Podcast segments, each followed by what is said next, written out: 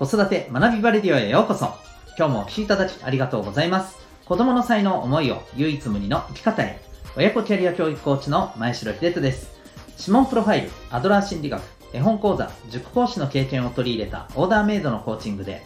親子のコミュニケーション、キャリアのサポートをしております。このチャンネルでは、共働き、子育て世代の方を応援したい、そんな思いで、子育て、キャリア、コミュニケーションに役立つ情報やメッセージを毎日配信しております。本日は第424回です。子育ての基本姿勢はやっぱりというテーマでお送りしていきたいと思います。また、この放送では毎日が自由研究探究学習施設 Q ラボを応援しております。それでは今日の本題に行きたいと思います。えっと今日はですね、えー、そう、この子育てのやっぱり基本的な姿勢ってこれだよなっていうことをですね、えー、改めて感じたお話でございます。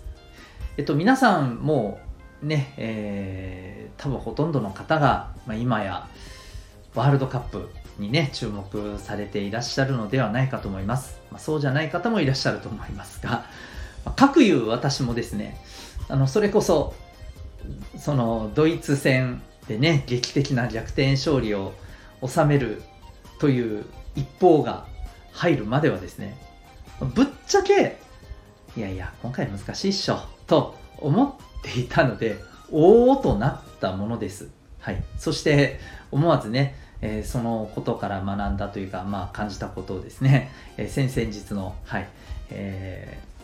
ー、この子育て学びバレディオでも、はい、お話しさせていただいた次第なんですけども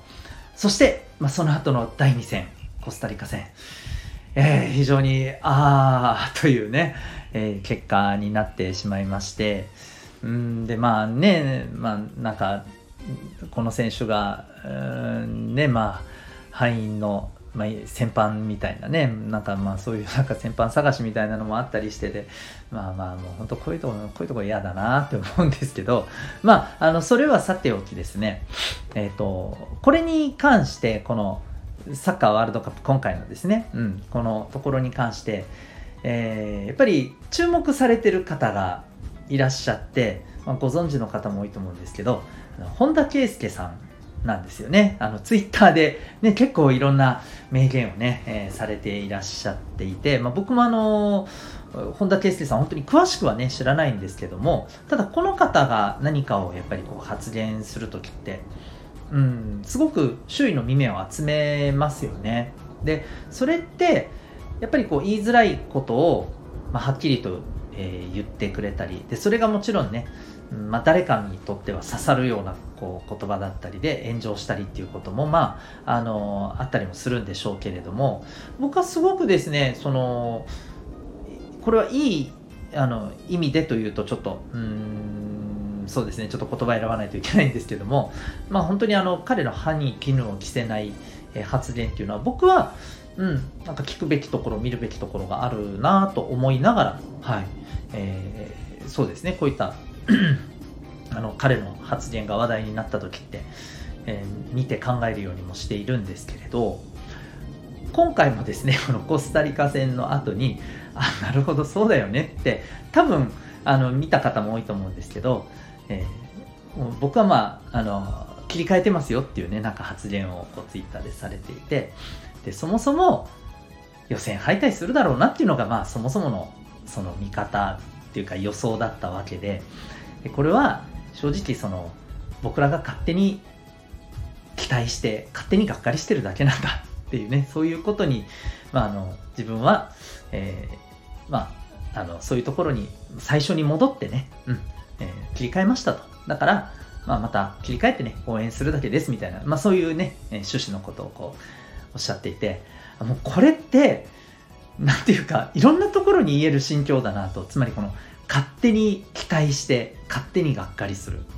そう。これ子育てに関しても同じだなって思うんですよね。うん。ついついねやっぱりこう愛する我が子のことになので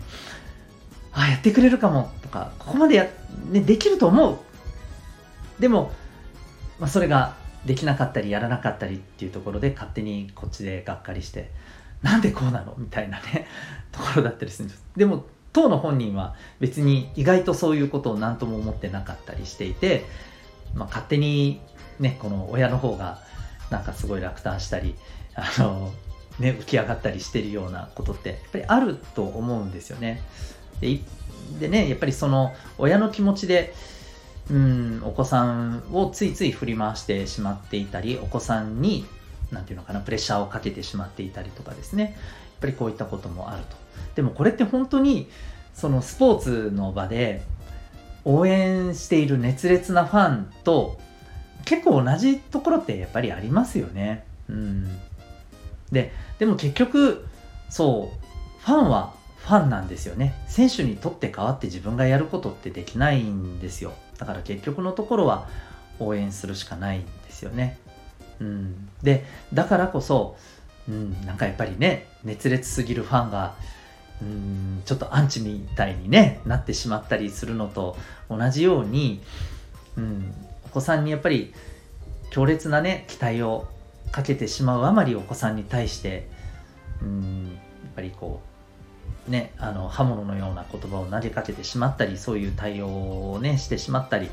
ていうこともやっぱりあると思うんですよね。であのここってやっぱりね難しいところで、まあ、そのさっきの本田選手の話でいくと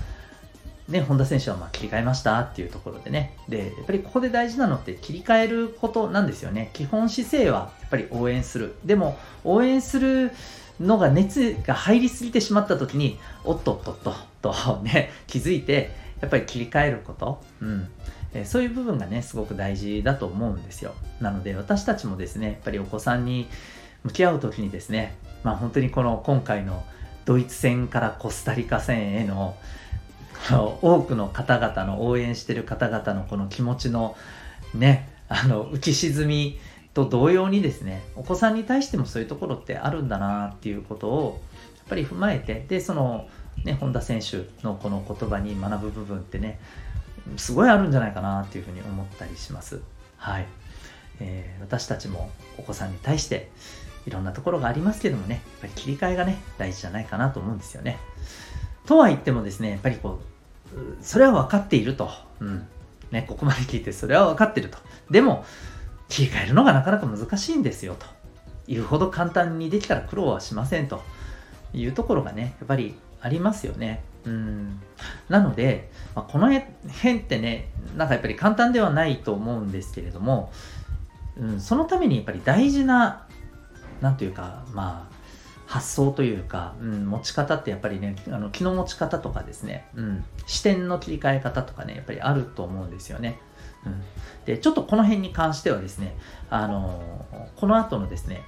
えー、サロン放送版でちょっとあのお話ししていきたいなと思っております。で、サロン放送版っていうのはですね、えー、私が運営しております、あの、パパのためのオンラインサロン、子育て、えー、パパのためのですね、ともいくパパの学び場というね、えー、名前のオンラインサロンがあります。で、そちらの方ではですね、サロンメンバーさんに向けて、えこの公開版の、え子育て学び場レディオとは別にですね、え学び場レディオサロン放送版というものも、毎日はい、放送しておりまして、こちらでは、まあ、具体的なですね、子育てやコミュニケーション、えワークライフバランスに役立つ知識やスキルをですね、毎日一つお伝えしているんですけれども、え今日はこの切り替えという部分に関してですね、はい、えー、お伝えしていければなというふうに思っております。